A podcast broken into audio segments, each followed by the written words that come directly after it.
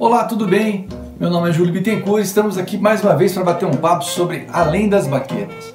É aquele programa que fala sobre o momento antes de você sentar no seu kit e começar a tocar.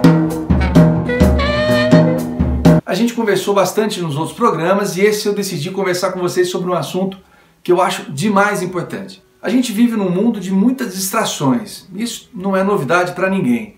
A gente sabe que o celular na mão, é, a gente já, já tem um tanto de distração que não precisa mais de nada. Mas além disso, a vida toda muito corrida faz com que a gente esteja sempre preocupado com a próxima coisa a se fazer e não esteja vivendo naquele momento, naquela hora, fazendo o que você tem que fazer. Está sempre preocupado com alguma coisa que ainda virá acontecer. Mas o que a gente vai falar hoje é o que interfere no seu som. Por que eu digo isso? Porque é, como a gente está acostumado, a nossa mente está acostumada com essas distrações todas, a gente fica viciado nas distrações. A gente tem uma dificuldade de ter foco, porque a mente procura mais coisas para serem feitas na mesma hora, porque ela está acostumada com isso. Bom, sabendo disso, quando a gente vai sentar no, no nosso kit para começar o show, por exemplo, a, ali a nossa cabeça fica pensando: eu coloco o celular para fazer uma live, eu olho ali o que está acontecendo no momento, eu falo com a pessoa da banda, eu tiro uma foto ali para eles colocarem nas redes sociais, eu marco o estabelecimento onde eu tô, eu aviso algum amigo, quer dizer, é um tanto de coisa que vai passando pela cabeça que a gente não sabe exatamente o que fazer, né? E tocar vai ficando sempre uma coisa, não, hora que para sentar eu vou começar, e isso não acontece. Então a dica muito importante aqui nesse Além das Baquetas é que você pare um pouquinho, um, dois minutos, três minutos, se conseguir, vai ser uma diferença enorme. Por quê? A gente, quando está sentado no kit e vai tocar, a gente precisa se conectar com a música. Nesse momento, o que importa é a conexão com a música. Mais nada. Você está no kit, você vai tocar, é isso que importa. Mas aí a pessoa pergunta, mas como é que é esse negócio de conexão, Júlia? É meio magia? Que negócio é esse? Não. Conexão é o seguinte: você tem uma frequência de pensamento. Você, quando emite essa frequência de pensamento, você cria uma, uma onda. Se você consegue fazer isso se conectando com a música, quer dizer, nesse momento que você para, você pensa na música, canta a música internamente, relembra os arranjos, respira, se prepara, criando uma proximidade maior da música, na hora de tocar, o seu som vai aflorar com muito mais naturalidade e com uma um poder muito maior, porque o foco vai estar na música. Fácil? Não é. No começo a mente ainda vai ficar pensando milhões de coisas que acontecem é, que você deveria ter feito. Ah, eu devia ter trazido outro prato. Você acha que eu, essa roupa estava boa para esse show? Será que se eu viesse com uma outra caixa da bateria, uma outra bateria, ou se eu levasse aquela, aquele outro prato que eu gostaria, se eu tivesse trocado as peles, se eu tivesse esse se eu tivesse, não adianta. No momento do som, o que vale é o que já está ali montado e que o que vai acontecer é o você tocando naquele kit. Mais nada, nada vai mudar isso. Então essa conexão serve para que você mantenha, né, sempre a, a ligação com a música. Se você fizer isso, você vai sentir uma diferença tremenda no seu som. O que eu estou dizendo também não é mágica o resultado do seu som vai ser resultado do trabalho que você fez antes. Se você estudou, se você se preparou para o show, se você tecnicamente está bem. Isso, somado à conexão com a música, leva você a um patamar acima. Mas se você não tivesse preparado, não adianta querer se conectar porque você não vai ter ferramenta para isso. Você não vai estar pronto para fazer a música que você está pretendendo fazer. Se você, além de fazer isso, puder também ter uma boa relação com as pessoas da banda, momentos antes do show, conseguirem é, é, se reunir para conversar um pouquinho, falar sobre a música, se conectar, fazer silêncio antes de começar, né? Isso faz com que você mantenha essa frequência vibratória não só com a música, mas também com as pessoas da banda.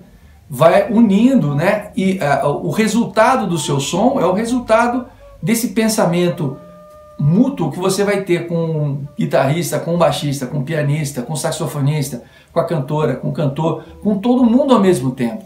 Na música, só vale se todo mundo se der bem. É diferente do esporte, né? O esporte alguém pede para alguém ganhar. Na música, só vale se todo mundo ganhar. Se a banda toda tocar bem, vai ficar ótimo. Se um lá não estiver tão preparado, vai fazer falta. Então é legal quando a gente tem essa relação de todos preparados, todos conectados e aí a gente vai fazer o som. Essa dica é de mais importante.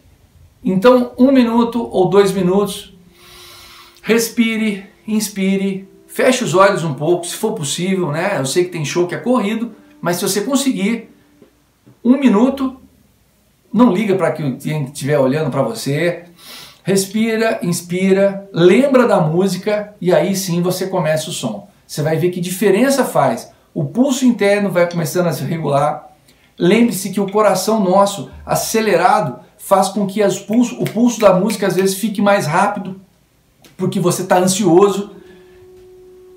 Então, se você estiver tranquilo, mais calmo, mais concentrado, melhor vai ser o resultado do seu som. Bom, e sempre aqui na, nesse, nesse bate-papo eu conto alguma, alguma coisa que aconteceu comigo. Tive professores excelentes. Um deles foi Zé Eduardo Nazário, um para mim um dos maiores músicos do planeta, um cara extremamente capaz, um grande músico, Zé Eduardo Nazário. Se liga nesse nome e procure saber mais sobre ele. Eu tive a oportunidade de estudar com ele um período longo, estudei 3, 4 anos, acho que com Zé. E nesse período houve muito bate-papo também, né? É porque isso que eu estou falando com vocês é um somatório de todos os bate-papos que eu tive com os professores que eu tive. Se você tendo bons professores que possam passar para você, além das baquetas, outras informações, faz muita diferença na hora do kit, na hora de sentar para tocar. Né? Então, o Zé falou para mim uma coisa que é um caso muito comum que aconteceu comigo, acredito ter acontecido com vocês também, porque é, um, é uma situação muito comum né, na vida do músico. Às vezes você está se preparando, está ainda no momento de estudo, e aí aparece um músico ali na plateia, alguém que você go gosta, alguém que você respeita muito, e aquilo te desestabiliza. Você fica querendo tocar para mostrar para a pessoa se você está tocando bem, é, você fica ali preocupado o que, que ela está achando, se aquele som tá, tá bom, se o som tá ruim. Então, bom, a história é sobre isso. Mas o Zé tinha naquele ano que eu estava fazendo aula com ele, ele foi indicado com o grupo Pau Brasil para indicado ao Grammy na época 98, eu não lembro exatamente qual foi o ano, mas eu lembro muito disso, que marcou, eu fazia aula com ele nessa época. E quando ele foi indicado ao Grammy, ele ia com a banda, foi com a banda para os Estados Unidos e foi tocar no ambiente onde, uh, onde era, uh, né, rolava todo o som das pessoas indicadas ao Grammy instrumental, jazz, latino e tal. E tava na plateia é, Chick Corea, Jacques Dejoné, Roy Haynes, tava esse pessoal todo da pesada. E na volta eu perguntei para ele, falei, Zé, fala para mim, pô, não dá um nervoso você tocar e olhar assim para a plateia e ver esses caras todos ali te olhando? Ele falou assim, Júlio, vou ser muito honesto com você. É, na verdade, é o contrário disso. Falei, ao contrário? Me explica, como é que é o contrário disso? Se você tem na plateia músicos excelentes iguais a esse, pessoas mestres da música, que passaram por tudo que eu passei, por todas essas etapas do crescimento musical, todos eles estão interessados em ver o seu som. Eles não estão pensando se você está. Ah, que olha a mão dele, está fazendo a técnica tal, e essa aqui, ele não está usando aquele dedo que é importante para movimento. Eles não estão pensando nisso. Eles estão preocupados em ouvir o seu som. Eles não estão olhando para você procurando erros, eles estão lá para ver a sua musicalidade, a qualidade do seu som. E se você está lá, é porque você tem isso. Então, é, depois disso, desse papo que eu tive com ele, eu fiquei muito mais tranquilo. Por alguma razão, eu pensei e penso até hoje assim: se tem na plateia pessoas é, mestres, músicos grandes, como graças a Deus já teve, já toquei com músicos muito importantes e já toquei em lugares que tiveram grandes músicos também. Eu sempre penso assim: se a pessoa é, é um grande músico, já passou por tudo que passou, ela sabe muito bem. E o meu caminho hoje é esse. E aí eu relaxo e sei que ele vai entender muito bem o que eu estou passando e estou tocando.